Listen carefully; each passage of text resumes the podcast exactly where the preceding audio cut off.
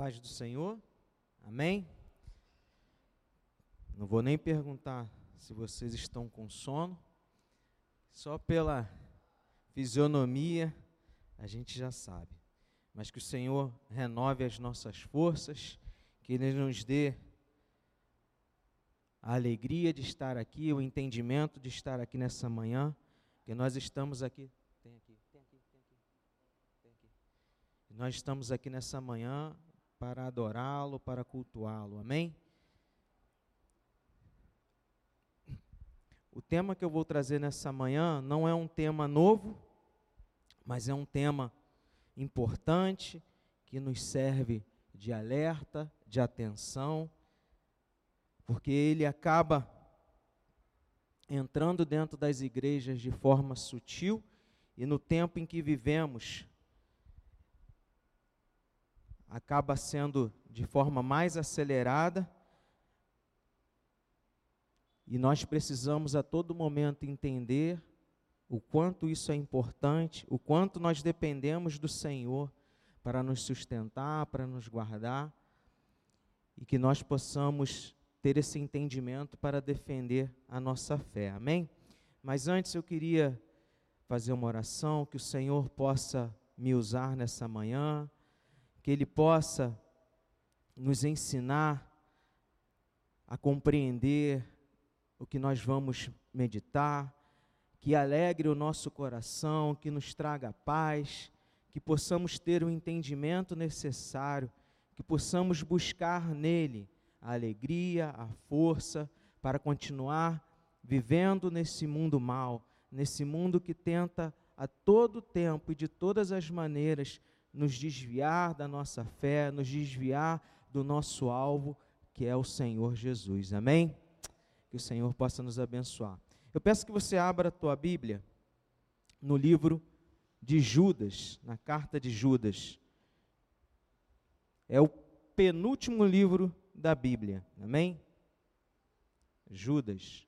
É um livro que só tem um capítulo e 25 versículos.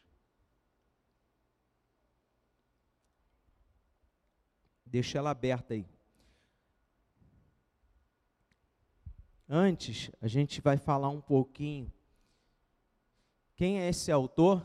Porque quando a gente ouve falar de Judas, ah, o primeiro nome que vem à nossa mente é o Judas Iscariotes, aquele que, como a gente sabe, traiu Jesus por 30 moedas de prata e depois, angustiado pelo remorso, cometeu suicídio. O nome Judas, ele era muito comum entre os judeus.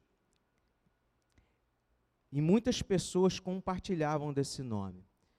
A maioria dos estudiosos, os teólogos, acredita que o Judas que escreveu essa epístola aqui, ele tenha sido o irmão de Jesus. E eles se baseiam nisso lá no, no texto que está em Mateus 13, 55, aonde Jesus ele é rejeitado lá em Nazaré, e aí no versículo 55 tem uma, uma, uma, um texto que diz assim: Não é este o filho do carpinteiro?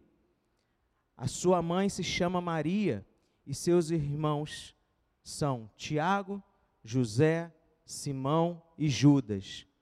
Então eles acreditam que esse Judas aqui, possivelmente, é o mesmo Judas, irmão de Jesus. E a gente vai ver isso porque logo no início da carta dele ele menciona que ele é irmão de Tiago. E para quem essa carta se destina? Para quem que ele estava escrevendo? Logo no início, ele diz assim: aos chamados, amados em Deus, Pai, e guardados em Jesus Cristo. Eu te faço uma pergunta: você é um chamado? Você é um amado de Deus e Pai? Você é um guardado em Jesus Cristo? Amém. Então, essa carta e o que nós vamos meditar também é para nós nessa manhã. Amém? Ele não faz uma referência aqui declarando quem era a sua audiência. Então, por isso que ela também é considerada uma carta é, universal. Não foi para uma igreja específica, mas para todas as igrejas daquela época, daquela região e para nós. Por isso que é importante nós meditarmos nisso, prestarmos atenção no que Judas estava alertando para aquela, para aquela igreja, para aquelas igrejas e para nós. Amém? E o que, que esse livro diz? Do versículo 3, do, do primeiro até o, o 3, ele é uma saudação. Do 3 até o 16, ele fala dos falsos mestres. E ele vai usar aqui de uma linguagem popular, de uma linguagem bem enérgica para exortar aqueles homens considerados falsos mestres. Ele não vê naqueles homens nenhuma boa intenção. Ele não vê nenhuma sinceridade naquilo que eles estavam falando. O que Judas ele faz aqui, a gente vai ver isso, é expô-los e colocá-los debaixo do juízo de Deus. E como é que ele faz isso? Dizendo que essas pessoas deviam ser confrontadas, que elas já estavam condenadas e que eles tinham que ser um caráter reprovado e que eles já eram conhecidos desde os tempos antigos. Amém? Do versículo 17 até o 25, ele já muda o seu tom, porque agora de voz, né? Porque agora ele já fala para quem? Para a igreja, para aqueles que estão sendo enganados. Ele agora usa um tom pastoral, de cuidado. Ele diz que os irmãos devem, em primeiro lugar, cuidar de si mesmos, depois, se compadecer daqueles que estão sendo enganados, e que eles devem, todos eles deveriam, confiar no Deus que iria guardá-los. Amém? Agora que nós já sabemos quem escreveu a carta, para quem ela foi escrita, vamos nos aprofundar um pouco mais nos versículos e buscarmos entender o que Deus tem para nós nessa manhã. Amém? Então, agora sim, abra uh, volte lá o seu olhar para o primeiro versículo, que diz assim: ó, Judas, servo de Jesus Cristo e irmão de Tiago, aos que foram chamados, são amados em Deus Pai e guardados em Jesus Cristo. Que a misericórdia, a paz e o amor lhes sejam multiplicados. Amém? Ao ler o versículo 1, nós podemos perceber aqui que, mesmo Judas sendo irmão de Jesus, ele, quando escreve essa epístola, ele não se identifica como irmão de Jesus, mas como servo de Jesus Cristo e irmão de Tiago. Vocês perceberam isso? Judas, servo de Jesus Cristo e irmão de Tiago. Se ele quisesse ganhar notoriedade, se ele quisesse encher né, de orgulho, ele poderia ter falado: Olha, eu sou irmão de Jesus, aquele que ressuscitou, aquele que é o salvador desse mundo. Mas não, ele se considera servo de Jesus, servo desse Deus que o resgatou, o salvou, assim como nós, amém? Nós somos servos do Senhor Jesus. Você pode dizer amém? Amém. E ele, em vez de expor, como eu disse, nesse parentesco, ele se coloca como servo desse irmão mais velho. E ele faz só referência a Tiago, por isso que a gente entende que esse Judas aqui é o irmão de Jesus. E ele gosta de escrever com uma característica aqui que a gente chama de triplos. Ele faz assim, quando ele se refere ao seu destinat aos destinatários, ele fala o quê? Chamados, amados e guardados. Por isso que eu perguntei se você era chamado, amado e guardado. Amém?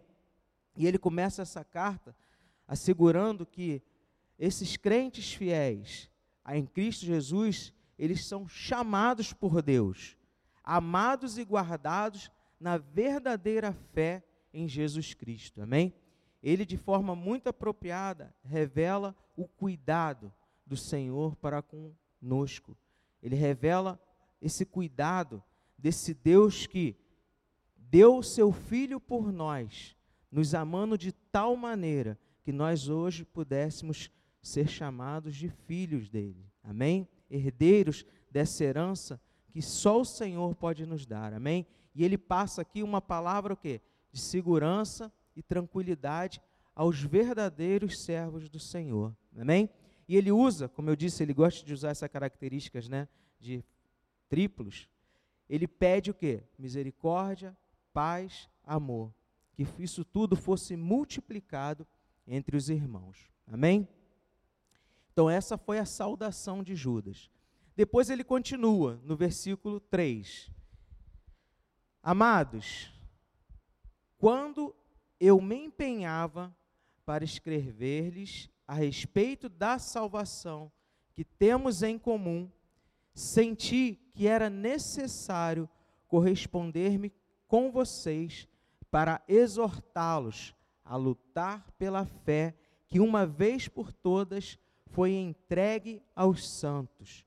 Pois certos indivíduos cuja sentença de condenação foi promulgada há muito tempo se infiltram no meio de vocês sem serem notados.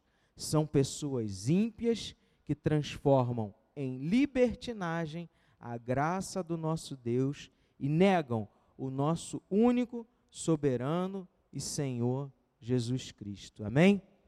Vocês viram que inicialmente ele pretendia escrever essa carta usando um outro tema. Amém? A respeito de quê? Da salvação mas ele muda de ideia. Por quê? Ele viu a necessidade de exortar, ou seja, de ensinar, de alertar os cristãos a batalhar pela fé. Amém? E ele fala aqui, não é de uma fé subjetiva, não é de uma fé que depende de uma interpretação particular, mas sobre uma fé evangélica, com uma única verdade oferecida a todos. Amém? ele afirma que essa fé, ela foi entregue a quem? Aos santos. E não descoberta por meditação ou reflexão. Ela foi o que? Revelada. Amém? E um dos principais motivos da confusão que nós que encontrou, né, que, que Judas encontrou dessa época, que nós também podemos encontrar, essa confusão espiritual, é a difusão da noção de verdades diferentes que vem de cada pessoa. É aquela história. A verdade ela é relativa, depende de que ângulo que você está olhando. Desde aquela época, você vê que isso não é uma novidade. Daquela época já se falava isso. E aqui Judas ele não achou necessário batalhar para defender a prática de quê? De buscar essa verdade dentro de cada um de nós. Mas ele viu o que? A necessidade de defender a mensagem que foi entregue aos santos. Foi essa confiança na revelação completa que levou Judas a enfatizar a mensagem já, da, já dada, ao invés de sugerir que os leitores buscassem novas revelações. Ele chamou todos a olharem para trás, para os fatos já comunicados e não para frente, esperando alguma novidade. O que, que ele quis dizer aqui? Essa verdade que ele está falando é o Evangelho. Olha, o Evangelho é esse, ele já foi revelado. Você não precisa inventar novas histórias, acrescentar algo ali. Isso é o suficiente para a nossa fé. Entender que Jesus veio a esse mundo para que nós fôssemos perdoados, remidos, justificados e que nós fôssemos um dia morar com Ele no céu. Esse é o Evangelho. Essa é a verdade. Não é o que você entende, não é o que você acha, mas essa verdade ela já foi revelada. Muitos ainda acreditam Algumas religiões acreditam que não, ainda existem coisas para serem acrescentadas a essa palavra. Mas ele fala que não, olha, ela já foi revelada por completo. Não existe mais nada a acrescentar. É isso aqui e ponto final. Amém?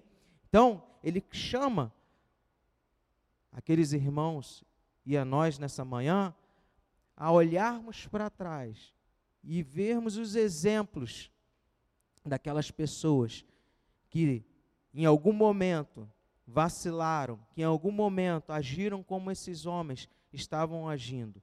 e não olhar para frente e buscar entender coisas que são é, apenas convicções humanas. Amém?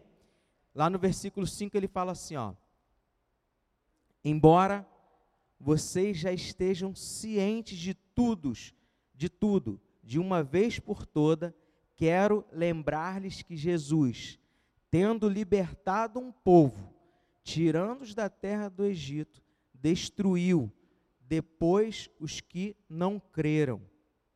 E a anjos, os que não guardaram seu estado original, mas abandonaram o seu próprio lugar. Ele tem guardado sob trevas em algemas eternas para o juízo do grande dia.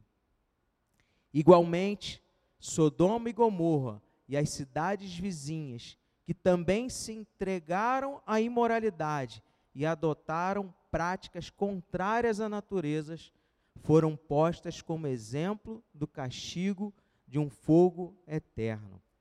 Do mesmo modo, também esses, quais sonhadores, contaminam a carne, rejeitam a autoridade e insultam os gloriosos seres celestiais. Contudo, mesmo o, anjo, o arcanjo Miguel, quando entrou em conflito com o diabo e discutia a respeito do corpo de Moisés, ousou pronunciar sentença difamatória contra ele.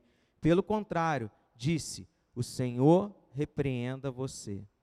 Esses, porém, quanto a tudo que não entendem, difamam, e quanto a tudo que compreendem por instinto natural, como animais irracionais, até nessas coisas se corrompem. Ai deles, porque seguiram o mesmo caminho de Caim e, movidos por ganância, caíram no erro de Balaão e foram destruídos na revolta de Corá. Esses são como rochas submersas nas festas de fraternidade que vocês fazem, banqueteando-se com vocês sem qualquer receio. São pastores que apacentam a si mesmo, são nuvens sem águas, impelidas pelos ventos, são árvores que, em plena estação dos frutos, continuam sem frutos, duplamente mortas e arrancadas pela raiz. São ondas bravias do mar que espumam as suas próprias sujeiras. São estrelas sem rumo, para as quais está reservada a mais profunda escuridão para sempre. Foi a respeito deles que também profetizou Enoque, o sétimo depois de Adão, dizendo: Eis que o Senhor vem com milhares de seus santos para exercer juízo contra todos e para convencer todos os ímpios a respeito de todas as obras ímpias que praticaram e a respeito de todas as palavras insolentes que ímpios pecadores proferiram contra ele. Esses tais são murmuradores, pessoas descontentes que andam segundo as suas paixões. A sua boca vive falando grandes arrogâncias, adulam os outros por motivos interesseiros. Você vê que Judas ele usa de palavras fortes para denunciar quem eram essas pessoas. E ele acaba complicando a gente, né? Porque ele fala de assuntos aqui que são difíceis de explicar. Mas ele usa essa dureza de linguagem, que é essa característica, outra característica desse texto, e ele revela, e ele usa essa, essa dureza né, de linguagem, porque ele aqui está revelando a preocupação dele, a preocupação de Judas em combater as heresias e os falsos mestres. Vocês perceberam o que, que eles estavam querendo dizer aqui? Eles estavam pervertendo a graça. Eles estavam dizendo: olha, se a salvação não depende de nós, ela é uma graça, uma dádiva dando, dada por Deus, então eu posso viver da maneira que eu quiser, eu posso fazer as coisas que eu quiser, que eu, isso já está garantido. Se eu sou agraciado por essa bênção, eu posso viver a minha vida. E eles se infiltravam no meio das congregações, ele fala aqui, né, das festas, é, de fama, eles, porém, quanto a tudo, não entendem, difamam quanto a tudo e não entendem, difamam e quanto a tudo o que compreendem por instinto natural, como animais irracionais, até nessas coisas corrompem. E ele fala aqui que eles se infiltravam nas festas, se infiltravam nos cultos, se infiltravam na igreja de forma bem sutil. Hoje, essas coisas ainda acontecem, e eu acredito que até com mais facilidade, porque eles não precisam nem estar presentes nas congregações, mas eles vêm através da televisão, através daquilo que nós ouvimos nas mídias, lemos nas mídias, e essas verdades relativas, elas vão cada dia mais entrando dentro das igrejas, corrompendo aquelas pessoas mais é, desapercebidas, pessoas que não ainda não entenderam o evangelho por completo e elas vão minando a fé dessas pessoas. E é contra isso que Judas está lutando, é contra isso ele está combatendo. Por isso que ele usa de palavras bem fortes, né? Ele sabia que o dano, o dano que essas que essas atitudes cometidas e essas inverdades faladas por esses falsos profetas, de fato, poderiam causar muitos problemas. E o pior é que eles diziam que que eles eram cristãos. Você lembra aquela história do, do lobo em pele de cordeiro? Era assim que eles chegavam. Né? Eles entravam ali nas festas de fraternidade, da congregação, e eles iam soltando coisas, palavras, que num primeiro momento faziam certo sentido, e aí quando ele já tinha né, um grupo de pessoas que estavam concordando com aquilo, eles acabavam criando uma revolução dentro das, das igrejas. Isso tudo, qual era o objetivo? Desde lá do, do, do início, a gente vê que o ser humano ele é impelido por quê? Poder, dinheiro, satisfação. E eram isso que eles faziam. Você vê que ele fala, olha, eles eram arrastados pela sua própria sensualidade haviam caído na devassidão. Então ele fala que eles usavam ali, transformavam aqueles cultos da fraternidade em libertinagem, murmuravam, eles faziam coisas que eram desagradáveis a Deus. Eles agiam de forma a satisfazer a sua carne e arrastavam as pessoas. Então, desde lá de, de trás, não é novidade nenhuma que homens se levantam com o intuito de ter poder, dinheiro e satisfação. Amém? E ele apoia essas verdades, né, essas, essa, tudo isso que ele escreveu, com figuras de representações do Antigo Testamento. E aqui ele fala, logo no início, da justiça divina.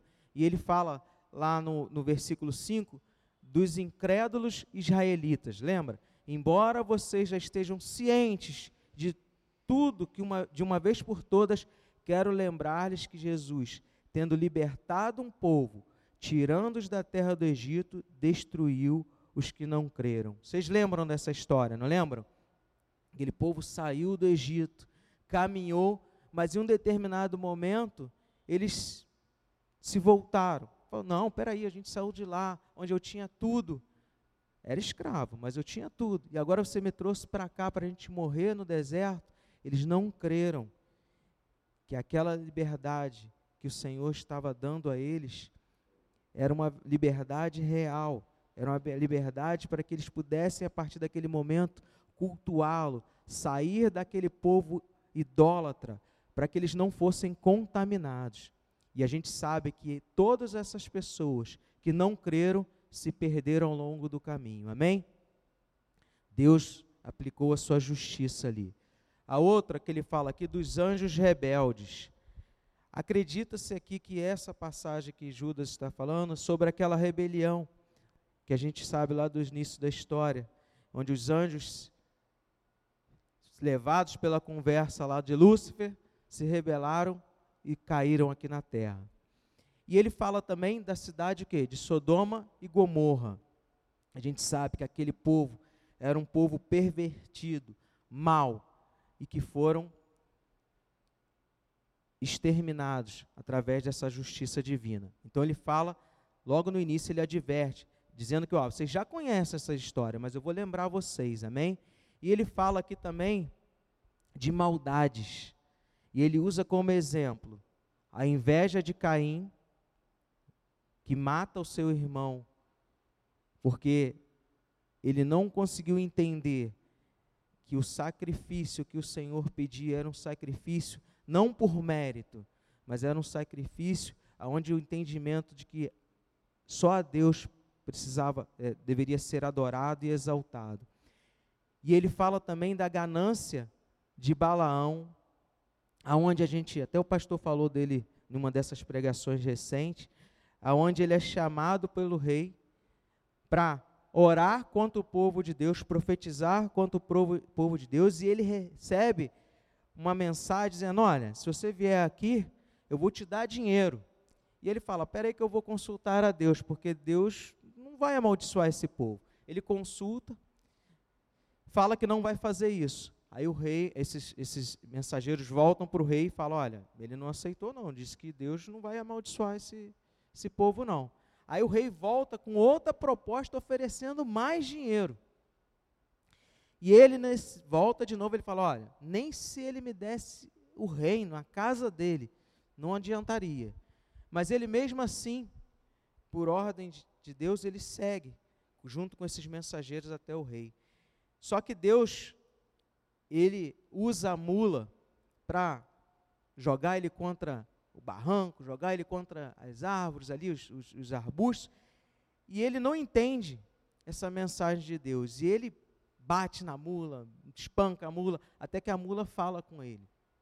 E ele confessa que ele pecou.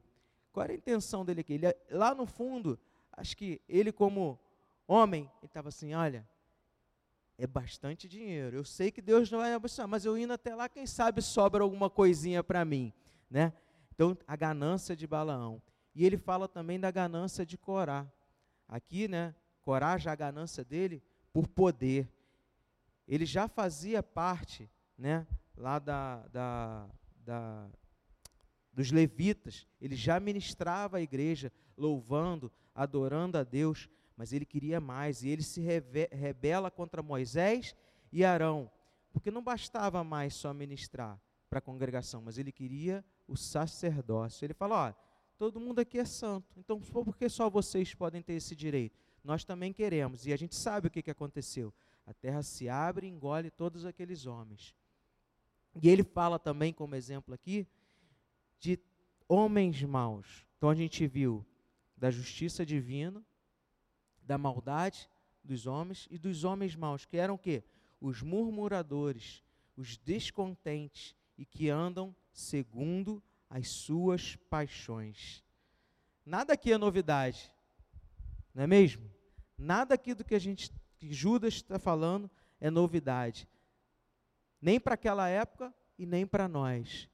Se nós não tomarmos cuidado, nós vamos ser essas pessoas murmuradoras, descontentes e que andam segundo as nossas paixões. Basta só você dar ouvido, sabe, aquela pessoa que nunca está satisfeita com nada, que logo, logo você vai estar murmurando igual a ela. Logo, logo você vai estar reclamando que a comida que você tem hoje não é suficiente, ela não é tão boa quanto poderia ser, a casa onde eu moro não é boa o suficiente. Todas essas coisas que a gente sabe, o nosso coração, ele é enganoso. O homem, ele busca o que, como eu disse no início? Poder, riqueza, descontente com tudo que chega à mão. Nós temos que ter o um entendimento que o Senhor nos permite e nos dá aquilo mais do que nós merecemos, aquilo que é o suficiente para nós vivermos uma vida abundante nesse mundo. Amém? Então nós temos que estar contentes, satisfeitos. Isso não quer dizer que você deve ser acomodado. Você deve buscar melhorias, você deve buscar crescimento. Mas você não deve trocar isso pelo Evangelho, você não deve trocar isso pela sua salvação, você não deve trocar isso com uma vida de intimidade com Deus, porque isso aqui é passageiro, isso aqui é mínimo, é um tempo mínimo diante da eternidade que o Senhor nos dá, amém? Nos oferece. E que andam segundo as suas paixões. Eu vou viver a vida conforme eu quero. Eu vou viver a vida de forma que me agrade. Eu vou viver uma vida na sua plenitude, custe o que custar. Amém? Ele fala isso lá no, no, no último versículo 16 que nós lemos. Então, recapitulando, ele fala da justiça divina, da maldade do, do, do, do homem e dos homens maus. Agora, um parênteses aqui, tá? Judas aqui ele faz alusão a algumas tradições judaicas não bíblicas conhecidas naquele tempo. E a gente viu isso no versículo 9, 14 e 15. E ele usa isso aqui para quê? Para exemplificar a mensagem que deseja passar aos seus irmãos. É como assim? Como se a gente aqui, quando a gente estivesse pregando, a gente usa o exemplo de um teólogo, o exemplo de outras pessoas, e ele inclui aqui. Amém? Agora, o que, que Judas faz? Ele volta para a igreja, para aqueles que estão sendo enganados. A gente viu que até aqui o versículo 16, do 13 ao 16, ele vai quê? Criticar esses falsos profetas. Vocês entenderam isso? Ele critica. Agora ele volta para a igreja, ele volta para nós e fala assim, ó, 17 em diante.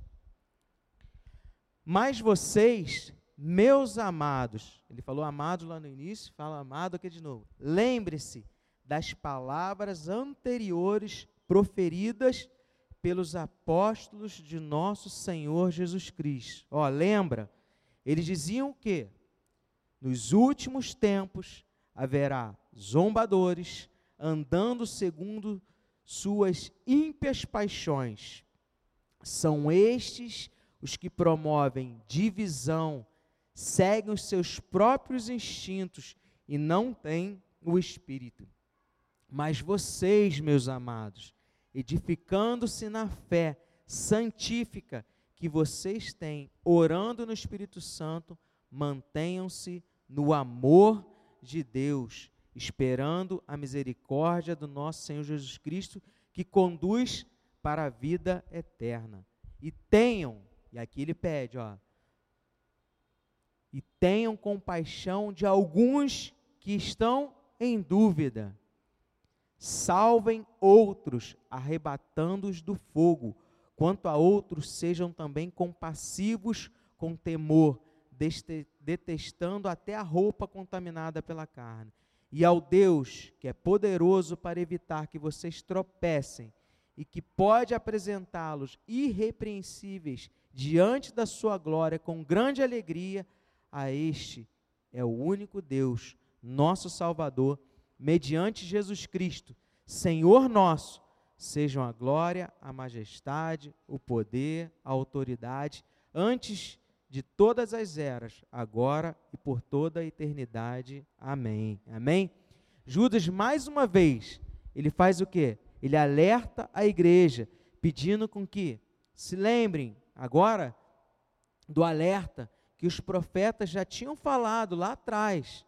Ele traz a memória, e é o que nós estamos fazendo nessa manhã, trazendo à memória esse alerta que Judas escreveu aqui para aquela igreja daquela época, daqueles arredores e para nós. Olha, cuidado. No final iriam aparecer pessoas zombadoras, pessoas que andam segundo as suas paixões, que não professam a mesma fé que nós. Eles estão aqui para nos enganar. Ele traz a memória daquela congregação que esses falsos profetas estavam ali para promover o quê? Divisão. Promover divisão. E a gente sabe, infelizmente, diversas igrejas que se dividem porque dão ouvido a esses falsos profetas, dão ouvido às pessoas que estão ali mal intencionadas, buscando o quê? Poder, riqueza e prazeres. Amém?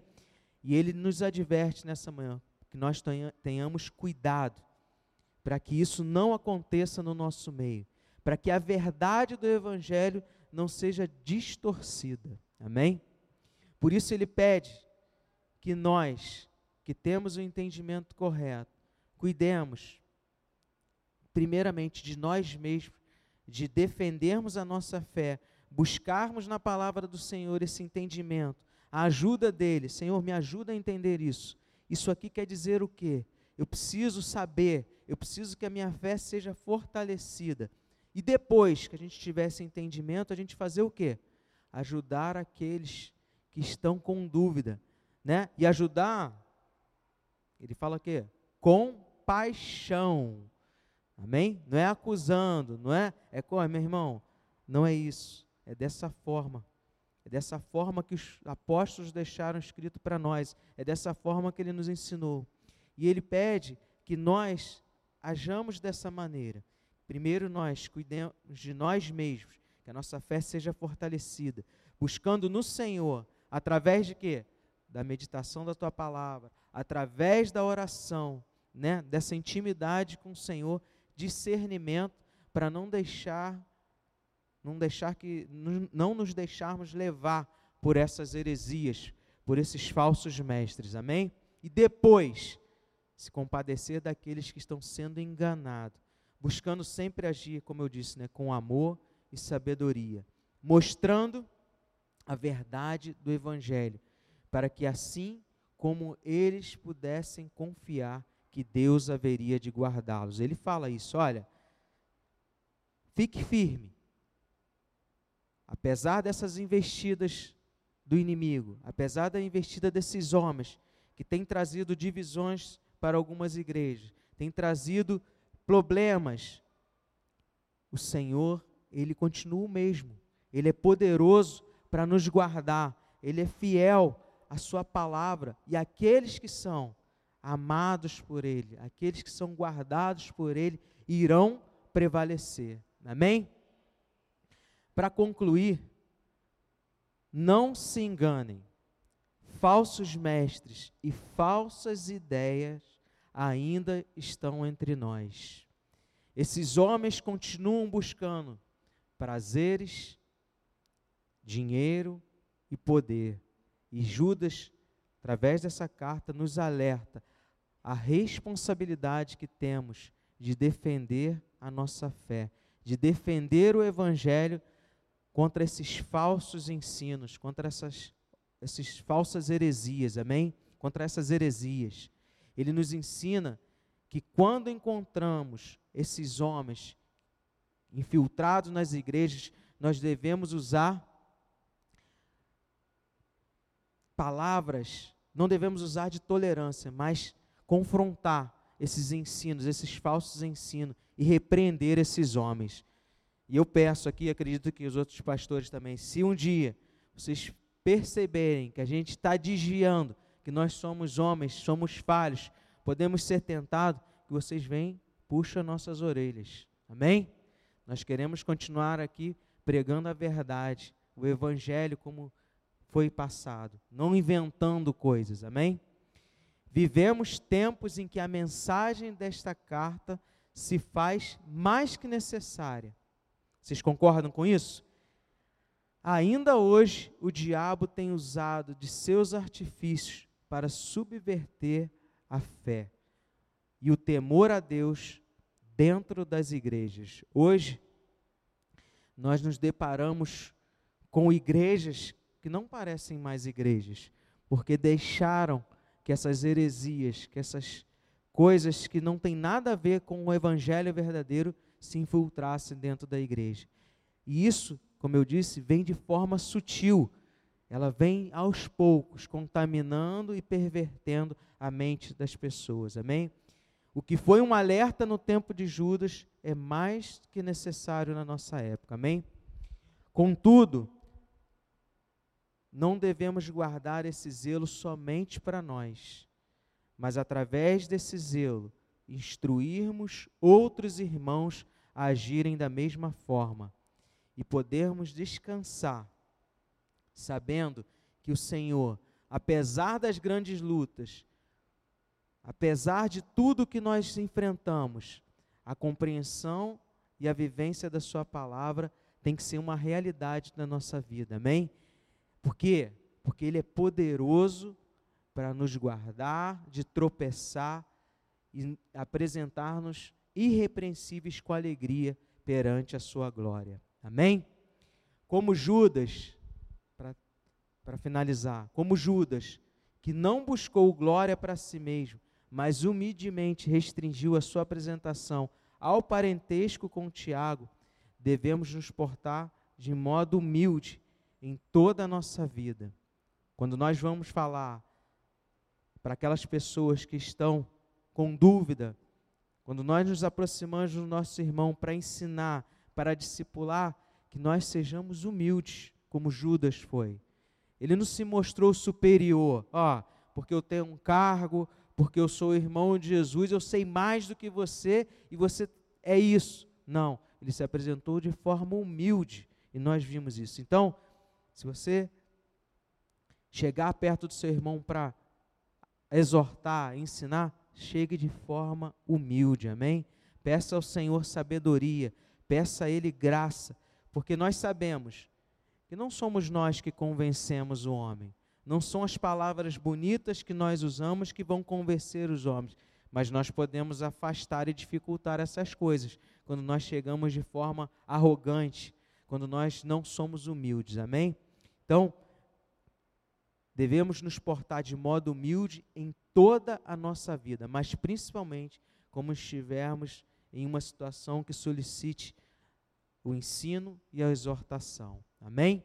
Que o Senhor nos ajude nessa manhã a compreender que, se não estivermos com a nossa fé fortalecida nele, se não entendermos a mensagem do Evangelho, tudo, todo esse plano arquitetado pelo Senhor para nos salvar, e nós abrirmos os nossos ouvidos para falsas heresias, para entendimento humano, para verdades que são é, relativas e não a verdade absoluta, nós corremos riscos de tropeçar, cair, nos contaminar e nos pervertermos com as ideias desse homem e nos tornarmos iguais a eles. Que nós sejamos iguais ao nosso Senhor Jesus, que nós sejamos seus imitadores em primeiro lugar, amém? Que nós possamos buscar nele entendimento, conhecimento, buscar nele a graça, o amor, a humildade, para que possamos entender e cada vez mais fortalecermos a nossa fé nesse Senhor que é o nosso Salvador. Amém?